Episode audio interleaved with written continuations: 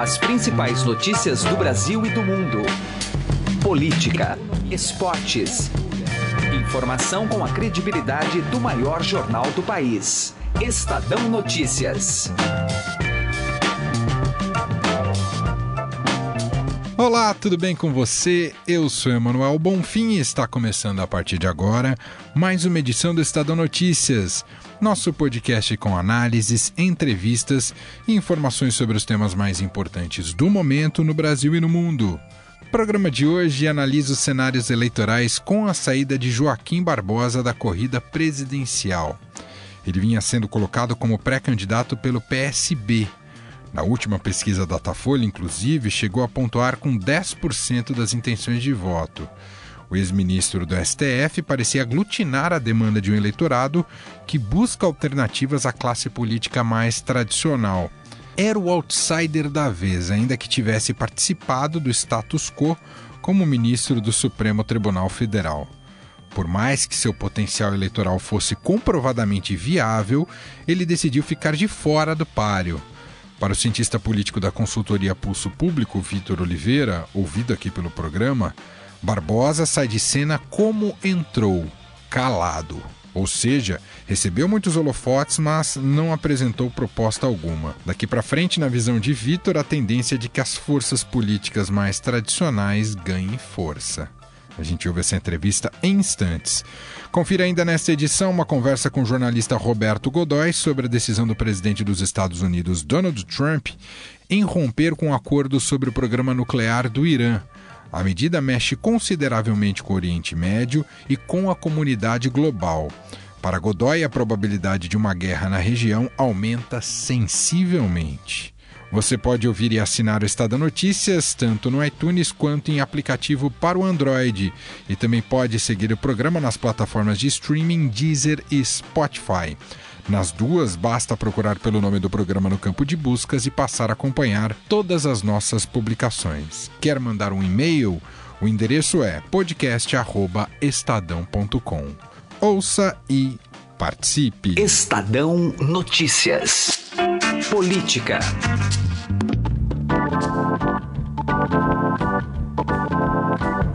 O assunto agora em nosso programa, evidentemente, é a saída de Joaquim Barbosa da, da corrida presidencial, né? Anunciou nessa terça-feira que não vai mais disputar é, não vai mais é, até uma maneira equivocada, né? O nome dele vinha sendo colocado, ele não tinha decidido, mas agora confirmou que não vai é, sair pelo PSB como candidato à presidência da República.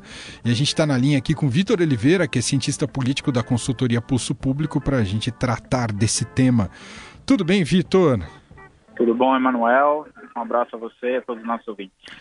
Bom, Vitor, o quanto é bom e o quanto é ruim para o eleitor sair de cena um candidato que não tinha experiência política, ainda que tivesse uma experiência, digamos, nas esferas do poder, mas não tinha experiência política, de cargo político.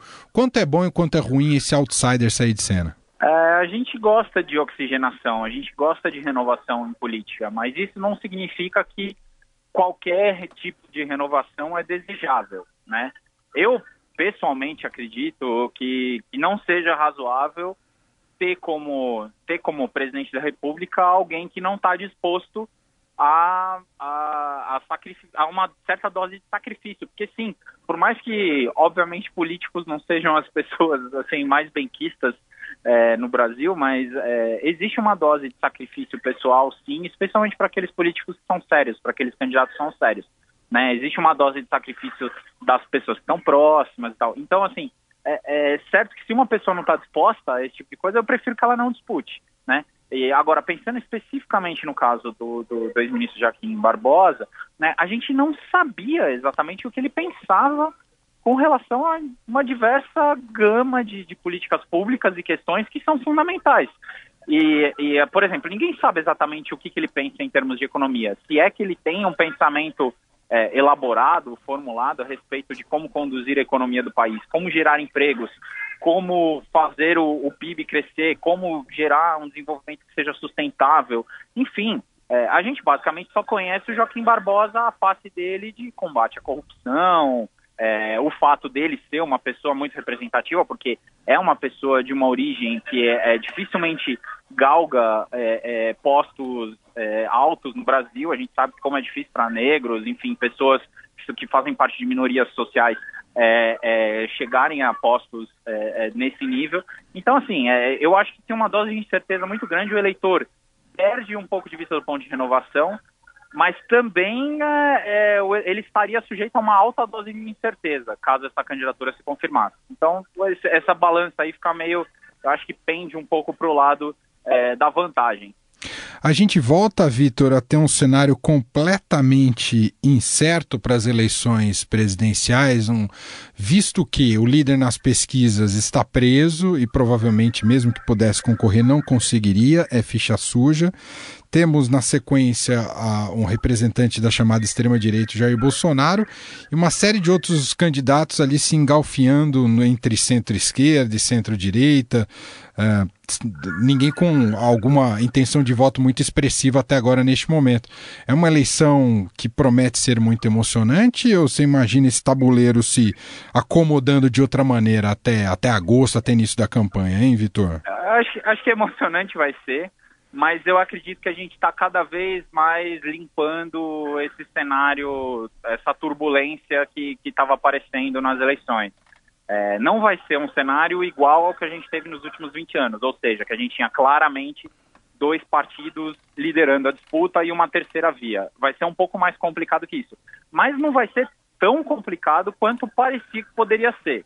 Né? A gente vai ter, é, a gente está vendo um enxugamento do quadro, é, logo, logo mais a gente deve ver novas desistências e uma acomodação do cenário eleitoral. A gente já está vendo forças partidárias conversando e, e, buscando um certo tipo de convergência, algo que é natural nesse processo. O que aconteceu é que a gente teve o lançamento de muitas candidaturas, porque os dois competidores líderes dessa disputa, PT e PSDB, para dar nome aqui aos bois, né, é, estão é, tá, numa posição mais frágil do que nas outras eleições. Então tem muita gente vendo a possibilidade de derrotá-los ou de pelo menos tomar o lugar deles como o, os, os, grandes líderes aí da centro-esquerda e da centro-direita, que seja. Né? Então, é, é, o, o, que a gente está vendo é um processo de consolidação, de acomodação dessas forças.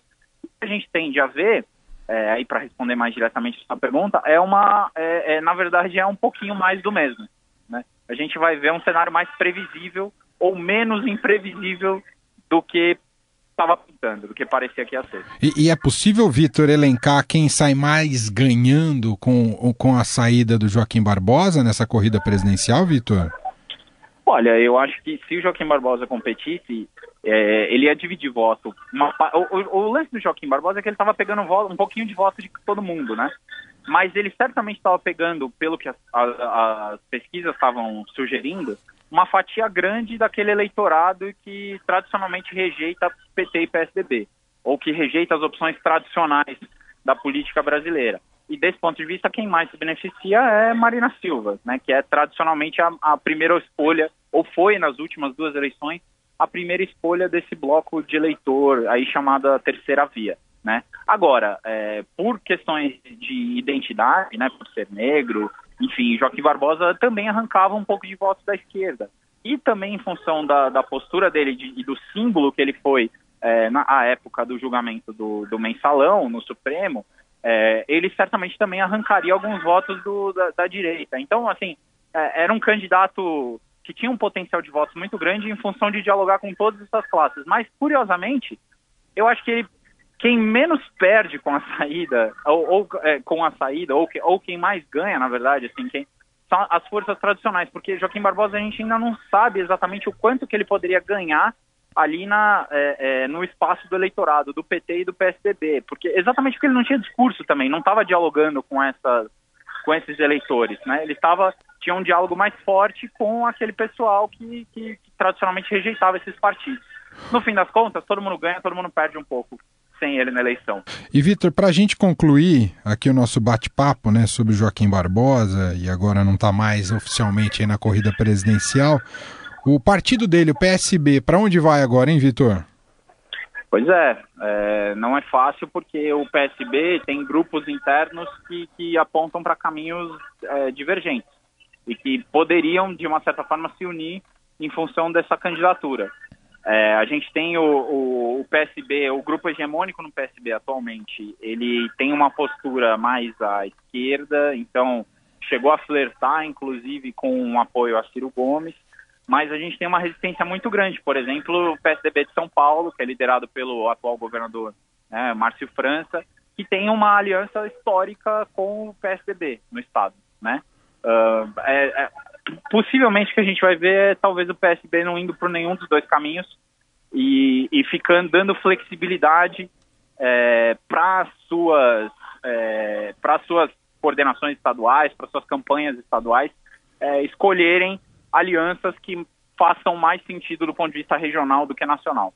Muito bem, ouvimos Vitor Oliveira, cientista político da consultoria Pulso Público, para analisar a corrida presidencial aí agora com esse novo elemento. Joaquim Barbosa oficialmente desistiu de sua candidatura.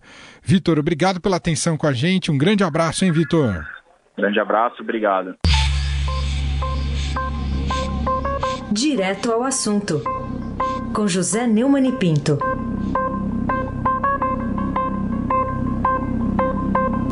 Pois então, e o Joaquim Barbosa é, desistiu de competir. Joaquim Barbosa passou a ser um herói nacional por causa da sua combatividade como presidente do Supremo Tribunal Federal no famosíssimo episódio, né, processo é, do famoso mensalão. Né? Pois é, tudo bem, o desempenho dele foi notável, tem um trabalho, entrou na história, mas ele também entrou na história por um gesto que não é propriamente de bravura, né? Ele se aposentou precocemente do Supremo, é, possibilitando a nomeação de, de outro ministro no seu lugar e nunca explicou direito por que é que fez isso. Ficou parecendo que estava ou cedendo às dores nas costas, ou então, digamos, é, um gesto de pouca combatividade, de não enfrentar é, as vicissitudes da vida, principalmente no cargo ao qual ele chegou. Isso não recomendaria para a presidência da República nesse momento de crise muito grave. É, ele chegou a namorar com o Partido Socialista Brasileiro, que, como ele não tem uma definição muito precisa, embora que ele seja mais definido do que o PSB, herdado pelos filhos e antigos assessores do Eduardo Campos. Né? É, o Joaquim Barbosa é petista e sempre chamou o impeachment de Dilma Rousseff de impeachment Tabajara, numa referência aquela, uh, aquele humorístico da televisão. Né? Pois é, ele vai certamente disputar um outro cargo e, quem sabe, na política pode ser que ele aprenda a lidar com as outras pessoas, coisa que ele faz com muita dificuldade e, e só por isso já seria também problemático ocupar a presidência da República nesta crise. Não vejo por que lamentar muito a saída do, do, do do Joaquim Barbosa da disputa eleitoral, não, sinceramente. José Neumann e Pinto, direto ao assunto. Estadão Notícias. Destaques internacionais. Assunto internacional agora em nosso programa, decisão importantíssima. Para muita gente, a mais importante decisão de política externa dos 15 meses de administração do presidente eh, norte-americano Donald Trump. Essa decisão de é, sair do acordo com o Irã, né, com o governo do Irã. A gente vai comentar esse assunto com o Roberto Godoy, especialista em defesa, está aqui com a gente. Tudo bem, Godoy? Tudo bem, Manuel, ouvintes. E aí, Godoy, tem muitos desdobramentos, né? Essa questão da saída é uma promessa que o Trump já tinha feito em período de campanha, está cumprindo a partir de agora, mas coloca o mundo de novo todo em sobreaviso e preocupado com os resultados dessa saída, não é não, Godoy? É verdade ainda está longe de ter chegado ao fim, né? Ele ainda vai. O Irã, por exemplo, já revelou a disposição de continuar negociando com os outros parceiros, os outros parceiros, é, Rússia, China, França, é, Reino Unido e Alemanha, né? São signatários do mesmo, do, do mesmo acordo, ou seja, os países membros com poder de veto no Conselho de Segurança, mais da, da ONU, mais a Alemanha. Né? Então, os Estados Unidos, claro, o maior protagonista, o mais importante de todos, essa coisa, não tem a menor dúvida disso, está se retirando, é um baque tanto. É, a avaliação agora é para ver até que ponto o acordo, o tratado, virou letra morta ou se ele ainda tem alguma possibilidade de ser cumprido sem os Estados Unidos e, ou mais que isso, apesar dos Estados Unidos. Né? A ideia é, é, é, veja, ele de fato, uh, se você pensar numa política externa estritamente americana, o, o, tratado tem realmente alguma, ele é em, algum, em vários momentos ele é muito, uh, enfim, ele exige pouco do, do Irã e estabelece um prazo que em termos internacionais é como se fosse amanhã, que é um prazo de 15 anos para que tudo volte à fase pré-acordo. É como se você imaginasse o seguinte, bom, durante esse período a gente vai negociar uma acomodação geral desse, desse programa nuclear, um controle, alguns outros instrumentos de controle, de tal forma que em 2030, ele é de 2015, em 2030 a situação seja outra. É muito otimismo, principalmente em relação a um país tão estável quanto, é, quanto o Irã, e uma região tão estável quanto o Oriente Médio. Né? Agora, Godoy, o que isso pode gerar na, na, nessa, nessa, primeira etapa com a saída dos Estados Unidos?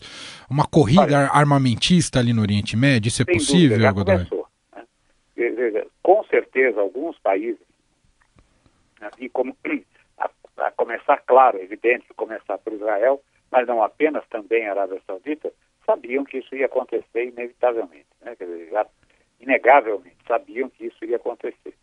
A Arábia Saudita, eh, ainda agora, faz pouquíssimos meses, poucos meses, assinou um contrato de compra de equipamentos militares dos Estados Unidos por um país cliente, um contrato da história, qualquer coisa como 110 bilhões de dólares.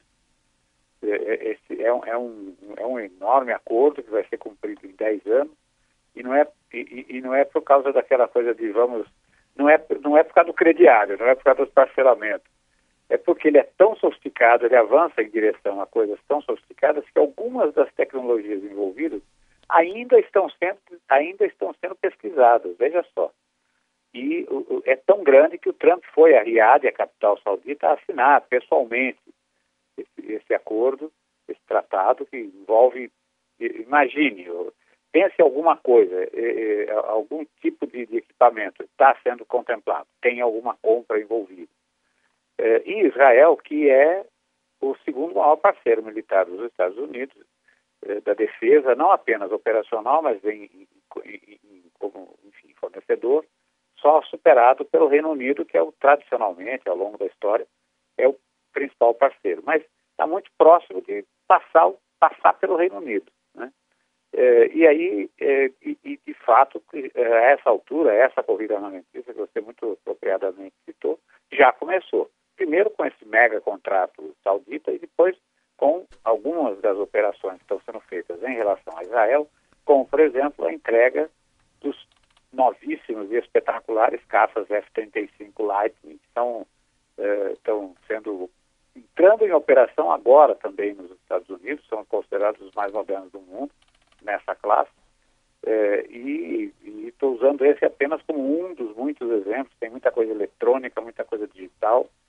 É, enfim, essa corrida já começou. Os outros vizinhos preocupados em pelo menos preservar sua territorialidade, no caso de haver um conflito, também estão fazendo compras, estão investindo, gastando até o que não tem. Né? Cada crise do petróleo, alguns dos países menores ali deixaram de ter aquela capacidade extremamente flexível de investimento e a situação não é boa. Agora, a pergunta que não quer calar, né, Manuel? Hum. Vai ter guerra? É bastante provável. Ah, é, Israel já deixou bem claro, né? Semana passada, o primeiro-ministro Benjamin Netanyahu apresentou, fez uma coisa que é um, quase um ato de pré-declaração de guerra. Ele apresentou uh, o que seriam 55 mil páginas de documentos obtidos, e aí assumiu que foram obtidos pela, uh, pelos seus serviços de espionagem, coordenados pelo Mossad, que é a principal agência, né? uh, documentos e mais quase 200 CDs com informações e tal, comprovando, segundo ele, que o, o Israel, uh, que a Arábia Saudita, ah, e o Irã não cumpriu e está mentindo, não cumpriu os não cumpriu uh, protocolo previsto no acordo nuclear e não apenas não cumpriu, como está mentindo e eh, eh, rompendo fortemente esse, eh, essas regras que foram estabelecidas, ainda que com muita flexibilidade, há regras e que não está fazendo isso e tal. É a etapa, se você olhar para a história recente, quando eu digo recente aí, coisa de 50, 60 anos, se você olhar para a história recente, esse tipo de discurso sempre precedeu alguma eh, alguma escalada militar em larga em larga proporção liderada por Israel ali na região. Ou seja, a gente está começando a entrar numa fase em que o mundo fica cada vez mais perigoso. Godoy, para a gente concluir, o, o Irã tem, tem bomba nuclear ou ainda precisa desenvolver, hein, Godoy? Ele, pelo, olha, se ele colocar todo o esforço dele, ele tem um programa mais amplo, mais caro e mais antigo que o da Coreia do Norte. É, mas ele, de fato, é, não diria suspendeu, mas desacelerou nos últimos tempos. Houve dois fatores para isso. Um é o próprio acordo, né? Sim. É, o acordo 2015. E o outro é, é um ataque, é, um, um cyber-ataque é, patrocinado, até onde se sabe, por Israel e pelos Estados Unidos, que atrasou o programa nuclear dele aí em seis a oito anos. Esse, com esse atraso, ele agora está voltando aos padrões que tinha em 2007. Isso significa que ele precisa se concentrar todo o seu esforço. Ele pode ter algumas armas nucleares em um ano e pode ter um considerável arsenal em dois. Mas nesse momento ele não tem. Muito bem, está aí as informações, a análise do jornalista Roberto Godoy, aqui do Estadão, especialista em defesa, sobre essa, essa tomada de decisão bastante importante, com amplas repercussões na comunidade internacional, especialmente ali no Oriente Médio, por parte dos Estados Unidos, de sair do acordo firmado na época do governo Barack Obama sobre o programa nuclear do país.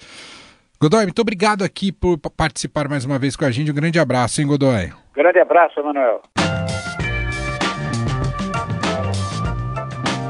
O Estadão Notícias desta quarta-feira vai ficando por aqui. Contou com a apresentação minha, Emanuel Bonfim, e produção de Gustavo Lopes. O diretor de jornalismo do Grupo Estado é João Fábio Caminoto. De segunda a sexta-feira, uma nova edição deste podcast é publicada. Tem tudo no blog Estadão Podcasts. Estamos também presentes na Deezer e no Spotify. Quer mandar um e-mail ou comentário podcast@estadão.com. Um abraço para você, uma excelente quarta-feira e até mais. Estadão Notícias.